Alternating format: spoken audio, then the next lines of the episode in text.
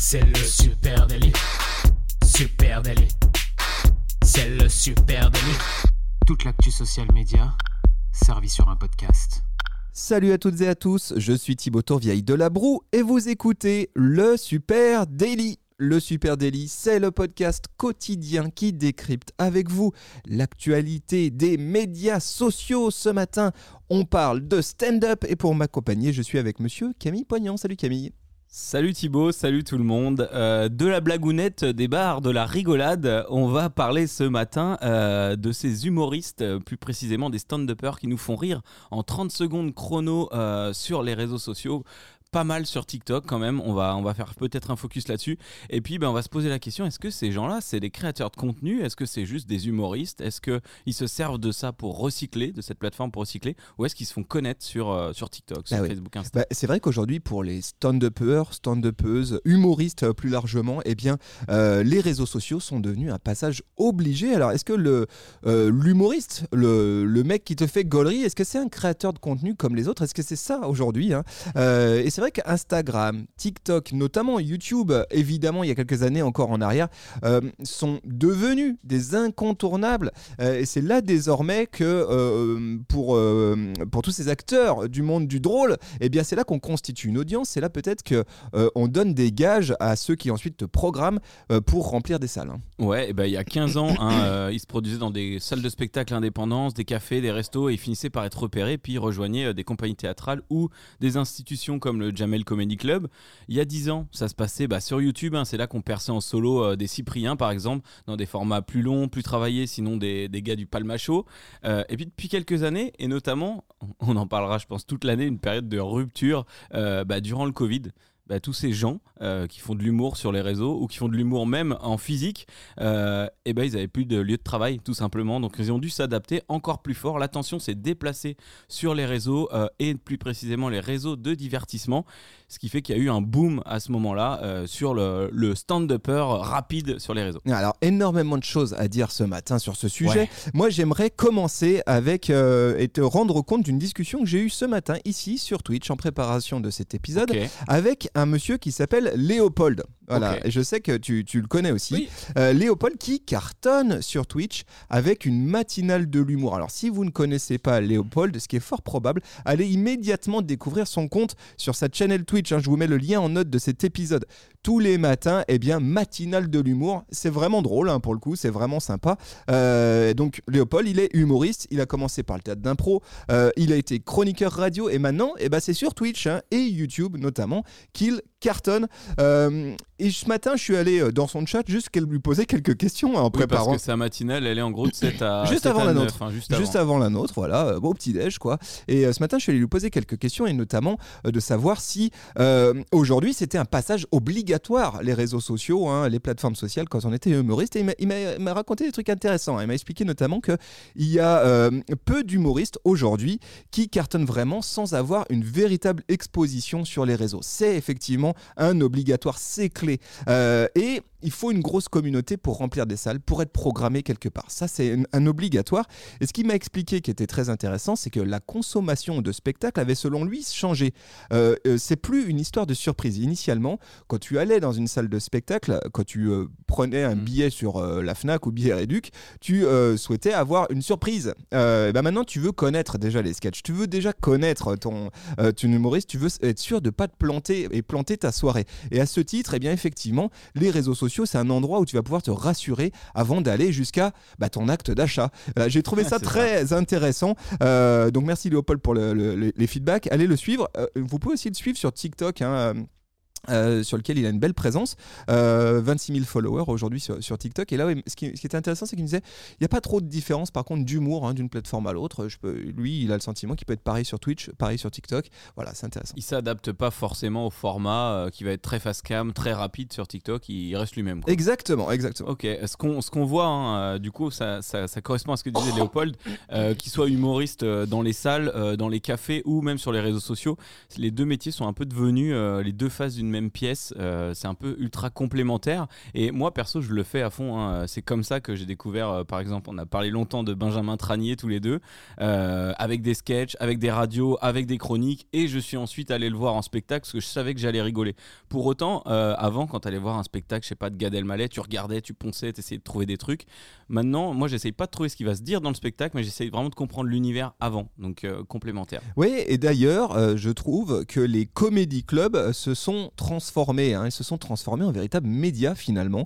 Euh, Comedy Club, ah, Jamel Comedy Club, t'en parlais tout à l'heure. Euh, Madame Sarfati à Paris, euh, le Donka. Il y a à peu près sur Paris euh, plus d'une centaine de comédie clubs, ce qui est effarant. Et en quelques années, ils ont poussé comme des champignons autour de Paris. Nous qui sommes à Lyon, il y en a aussi un certain nombre. hein, et je pense à peu près dans toutes les euh, gros- grosses villes françaises. Qu'est-ce que c'est un comédie club? Petite salle exigu, parfois même une cave, dans lequel on vient pour se marrer euh, et voir des plateaux d'artistes. Voilà, ça c'est Ouais. vraiment le format, plateau d'artistes, 5-6 artistes qui s'enchaînent. Là par contre, on ne sait pas forcément qui sera là euh, et c'est un peu la surprise.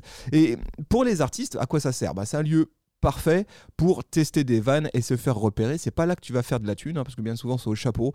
Donc, euh, mais par contre, tu testes ton, ton spectacle, tu testes euh, voir si c'est marrant, tu te rôdes en fait. hein, c'est à ça que ça sert. Et hier, ces comédie clubs, ils étaient très confidentiels, avec euh, le premier sans doute euh, médiatisé, ce qui s'appelle le Jamel Comedy Club, qui a été pompé sur les formats des comédie clubs à New York, hein, Mhm. qui est avec ce format-là. Puis depuis, le concept s'est largement étendu.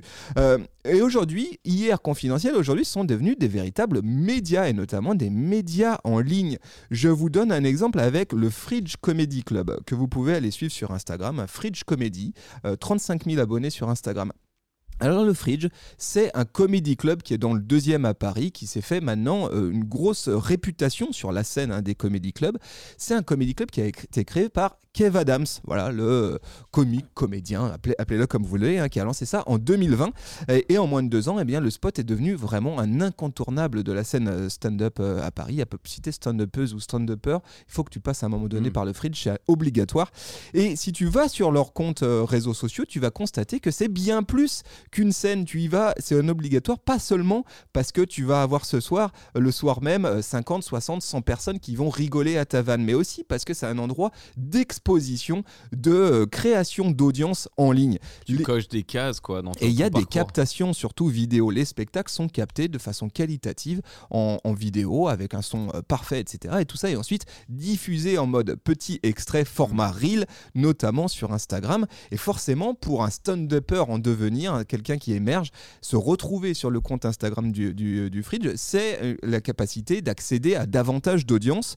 Euh, si vous jetez un petit coup d'œil à ces vidéos sur, euh, sur Insta, l'Insta du, du Fridge, bah, vous allez voir qu'il y en a certaines qui ont viralisé très fort. hein. Je pense notamment à cette vidéo, vidéo qui parle de cambriolage, qui est très drôle d'ailleurs, qui parle de cambriolage, un spectacle de Nino Rial qui fait 300 000 vues hein, sur, sur Reel. Donc effectivement, les comédie clubs sont eux aussi en train de se transformer euh, en, en, en médias avec des formats qui parfois même vont au-delà de la capta du spectacle. Mhm. Il y a des micro-chroniques un petit peu à la combini, des interviews, etc. etc. Et ce, je- ce que j'ai observé, hein, pour, euh, pour aller un peu plus loin dans ce que tu dis, c'est euh, tous ces stand-uppers qui ont déjà un peu de bouteille, hein, qui sont pas juste restés de- derrière leur écran, euh, qu'on fait justement des comédie clubs ou plein de scènes comme ça.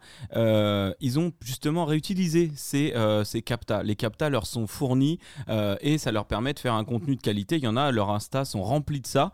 Et j'ai l'impression que le média, donc le comédie club, leur fournit euh, tous ces Bah, éléments. Peut-être que ça fait partie du deal qu'ils ont ensemble aussi. hein, Donc via- ça rend le truc plus quali et déjà plus pro eux dans leur prise de parole. Et puis alors, si on parle de Comedy Club, comment ne pas parler du TikTok Comedy Club? Alors ça c'est euh, ça c'est un bon délire. On parlait aussi de créateurs de contenu. On sait que TikTok connaît le potentiel des créateurs de contenu. Euh, comme elle lancerait un nouvel outil de création de contenu, et ben TikTok a lancé fin 2022 en décembre un concours de stand-up, le TikTok Comedy Club. Euh, pour participer, rien de plus simple, poster en public une vidéo humoristique face cam de une minute avec le hashtag bien sûr TikTok Comedy Club, puis euh, soumettre sa candidature via un, lien. Jusque là, c'est de la participation. Tu as bien sûr une page euh, TikTok, hein, TikTok Comedy Club, comme une tendance que tu peux, où tu peux voir tout ce qui s'est passé autour de ce hashtag. Le hashtag, hein, ça, ça vient de commencer, globalement, ça fait moins d'un mois. Déjà 1,1 milliard de vues. Ça a lieu du 15 décembre au 8 janvier pour les phases de sélection. En ce moment, on est dans les finales. Les cinq finalistes se verront offrir une place euh, pour une tournée à la Cigale. Euh, ce que je trouve assez ouf, encore une fois, avec TikTok, c'est qu'ils ont réussi encore un pari de ramener les gens sur du physique. Euh, on est sur un événement complètement euh, social media de base, et le but c'est d'aller les emmener en physique et que les audiences se déplacent dans les salles pour voir ces gens pour qui ils ont voté. Bah, c'est un peu le TikTok Made Me Buy It, mais Ouais. pour l'humour, quoi. Carrément, ou les cuisines TikTok, où TikTok voulait que tu achètes en vrai les plats. L'événement, il est parrainé par d'autres stand-uppers hein, qui sont bien présents sur TikTok, comme Baptiste RLT, Redouane Qui est aussi le parrain d'ailleurs. Euh, alors forcément, un concours comme ça, bah, ça peut être euh, très drôle parce qu'il y a des tonnes de vidéos, je me suis vraiment aspirer ce matin, mais ça peut aussi être pas très drôle pour les gens qui sont moins drôles. Du coup là, ça taille vraiment sévère. Donc c'est un public euh, très dur, je pense, si t'as pas le bon humour, si t'as pas la, bonne captation.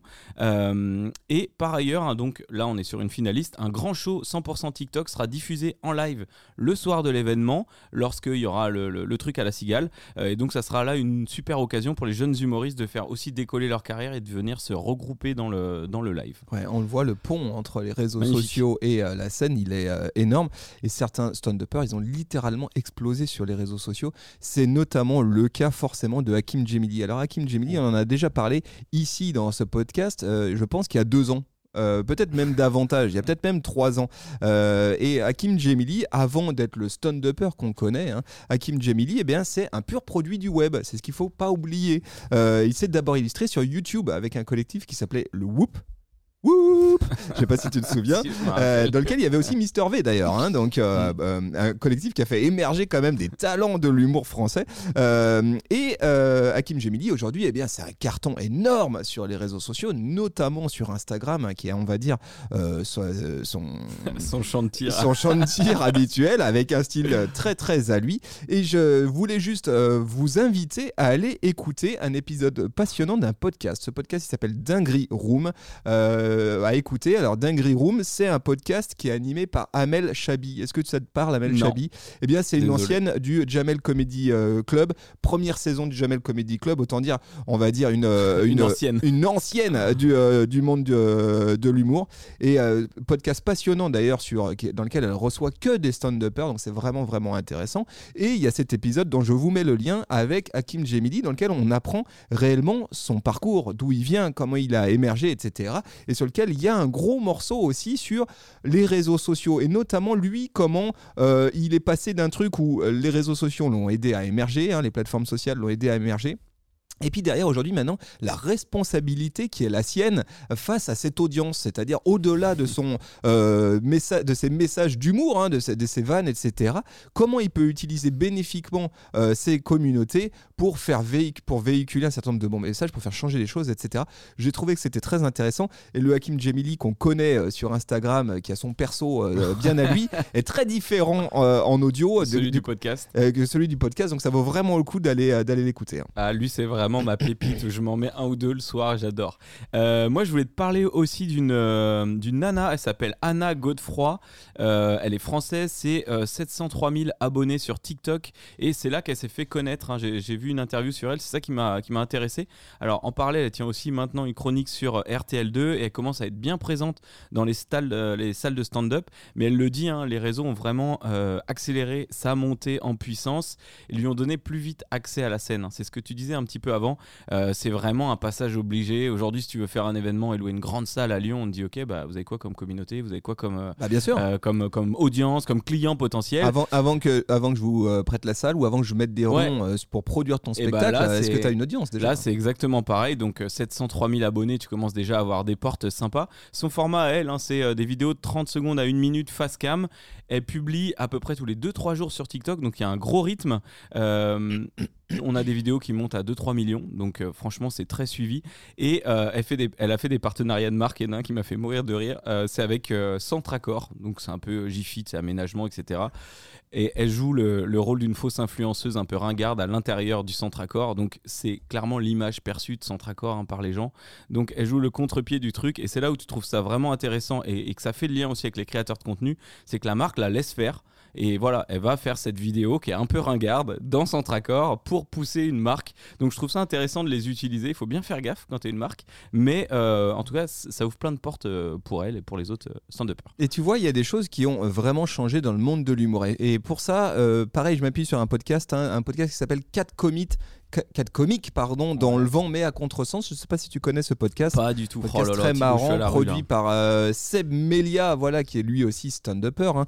Euh, podcast euh, qui est disponible sur toutes les plateformes, qui est complètement aléatoire. C'est-à-dire, ça sort une fois tous les trois mois, mais, mais quand ça sort, c'est vraiment intéressant. Et dans l'épisode 14, donc le dernier épisode en date de 4 comiques dans le vent, mais à contresens, il reçoit bah, plein de monde issu de la scène stand-up et un vieux de la vieille, Anthony Cavana. Voilà. Anthony Cavana, je veux dire, ça date. hein. Ouais, ouais, ouais. Euh, et, euh, YouTube. et ils ont un morceau de discussion. Alors je vous invite à écouter cet épisode. Il y a un morceau de discussion très intéressant dans lequel Anthony Cavana explique que à son époque, ce qui se passait, c'est que tu étais un peu drôle et tu avais un producteur qui pariait sur toi. C'est-à-dire, tu n'avais Ouais. pas d'audience, il te voyait, il disait, lui, il est un peu drôle, je vais parier sur lui, je vais produire sa tournée, je vais l'aider à devenir encore chanteur. plus drôle, comme un chanteur. Mm. Et puis, je vais le faire émerger, et puis, on va passer par toutes les étapes jalons, euh, les petites salles, etc., constituer une audience. Et il dit, aujourd'hui, c'est très différent pour les stand-uppers, Mm. Ouais. et c'est beaucoup plus difficile. C'est-à-dire, il n'y a plus de producteurs qui parient euh, sur quelqu'un. Ils ont besoin avant de garantie. Et la garantie, eh bien, c'est l'audience, c'est les communautés que tu as déjà en ligne. En gros, il faut que tu sois d'abord ton propre producteur, euh, que tu puisses émerger avant de. Et ce qui parfois pas une évidence quand tu es un, un comédien, quand tu es Ouais, un, ouais. un artiste, euh, d'arriver à faire à la fois ta promo et à la fois euh, bah, ton art, hein, c'est-à-dire être drôle. Oui, avoir ce côté déjà euh, business, mais c'est sûr que je me le disais, là, je me disais, mais ces mecs-là, ils ont 2 millions d'abonnés. 2 millions d'abonnés, tu fais un sondage, moi je pense mécanique social media, tu fais un sondage, qui vient, si je fais une salle, euh, tu, tu réserves une grosse salle, t'es sûr de la remplir. Et ben justement, j'ai une histoire un peu de, dans, cet ordre-là, qui est l'histoire de Étienne et Antoine. Voilà, si vous ne connaissez pas Étienne et Antoine, euh, eh bien vous allez très vite en entendre parler. Euh, Étienne et Antoine, ils t'ont donné rendez-vous le 30 juin. Voilà. Ils te donnent rendez-vous le 30 juin. L'histoire, elle est très marrante. Ça se passe du côté de YouTube. Étienne et Antoine ne sont jamais montés sur scène. Ils n'ont jamais fait de stand-up de leur vie. Ils sont inconnus euh, sur YouTube. Il y en a un qui est un ancien podcasteur, l'autre c'est un DJ. Et ils ont déboulé sur la plateforme en disant bah, ce qu'on va faire, c'est qu'on va réserver une grosse salle.